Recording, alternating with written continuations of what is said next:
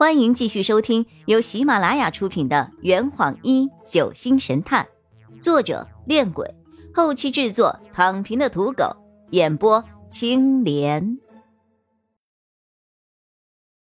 第二百七十九章，不用摔了。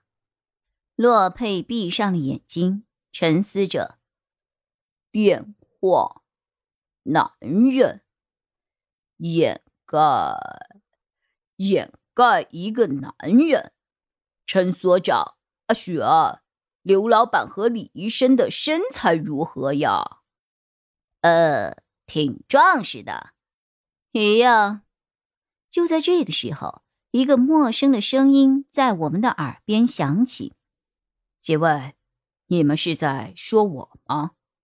转身一看，一个体格健硕、西装革履。拿着公文包的男人走进了燕军，这一身打扮对我来说似曾相识啊！啊，你是律师吗？他饶有趣味的看着我。哦，你怎么知道的？我无奈的笑了笑，条件反射。好，我知道你，你是临江居士吧？我点了点头。他朝我递来了一张名片。你们好，我是中盛律师事务所的律师，毕姓周。我接过那张结构简洁的名片，上面写着律师的大名周文昌。洛佩瞅了瞅手上的名片，然后看了看这位律师，你是来宣布遗嘱的？遗嘱？周律师不解的看了看洛佩。呃，怎么，罗明先生死了吗？是啊，你不知道吗？此事确实不知啊。罗明先生昨天晚上还给我打过电话呢。什么？你也收到了罗明的电话？昨晚罗明先生突然打来电话，让我立刻来一趟燕居。我本来在城里办事。接到他的电话后，赶忙买了今天的船票过来。张璇调侃道：“来的真晚。”哈哈，会吗？我倒是觉得我来的正是时候啊。此刻，我们已经坐在了燕居的大厅内。陈所长以警方的身份要求周律师公开遗嘱的内容。哈，这没有问题。罗老先生立的本来也不是私密遗嘱。任何相关人员都可以查看。他从公文包里拿出了几份文件，念道：“罗明先生的遗嘱是这样安排的：首先是小钱，罗明先生的私人助理卢毅女士和秘书张于歌先生可以获得遗产中的一百万元。哦，这个老家伙安排的还挺周到的。”那大头呢？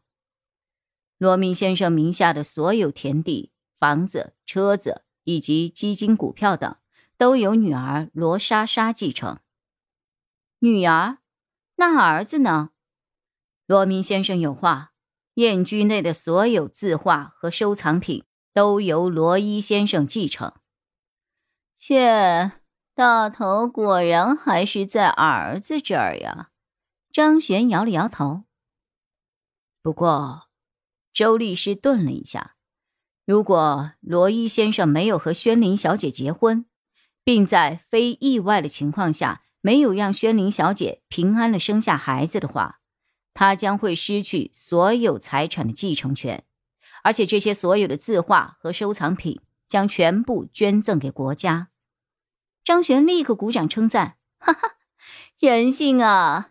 人性，这老家伙死前还算是做了一件好事吗？刘所长问道。玄灵的那个孩子还在吧？我耸了耸肩，算时间，现在他应该快回来了。话音刚落，莎莎便扶着宣灵从门外走了进来。宣灵脸色憔悴，看样子已经做完手术了。洛佩似笑非笑：“周律师，罗伊那儿你可以不用去了，免得挨一顿臭脸。周律师并不明白洛佩的话中之意，好在莎莎、宣灵和周律师本就认识，于是他们三个人便在客厅里聊起了遗嘱之事。借此机会，我张璇、洛佩以及陈所长再次来到了案发现场的书房，这里已经被警方整理干净，相关的证物也都被千鹤打包带走了，书柜、圆桌。也放回了原处。张璇提起刚刚的事，啊，看来凶手打电话叫人来，不只是李医生和刘老板他们两个呀。除了雨涵外，那三个人都是身材魁梧之人。陈所长挠了挠头，所以呢，这能说明什么？我看到洛佩突然站直了身子。脸上的表情好像是挖到了宝藏一样，豁然开朗。我大概知道原因了。啊！洛佩突然转身往陈所长的身上一扑，与他扭打了起来。喂喂，哎，你干嘛呀？你干嘛？陈所长一边反抗一边叫着：“少废话！”呵呵呵。我从洛佩的语气中听不出他是认真还是在开玩笑。陈所长配合洛佩，在我们面前装模作样的扭打了起来。我和张璇看的是一头雾水。洛佩揪起了陈所长的衣领，用力的将他扔在了书柜上。书柜震动了一下，并没有倒。陈所长趴在地上按着腰：“哎呀，你你你就不能轻点儿啊！再试一次。”洛佩将陈所长又抓了起来。再次的扔向了书柜，这回他用的力气更大，但书柜也只是简单的摇晃了两下，并没有倒地。洛佩还想用更大的力气再试一次，却被陈所长用言语给制止了。哎，行行行了，行了，行了，行了，不用摔了。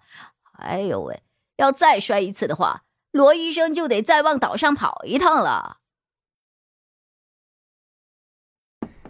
这坛已经喝完了。呵你猜出凶手是谁了吗？啊，老板，拿酒来。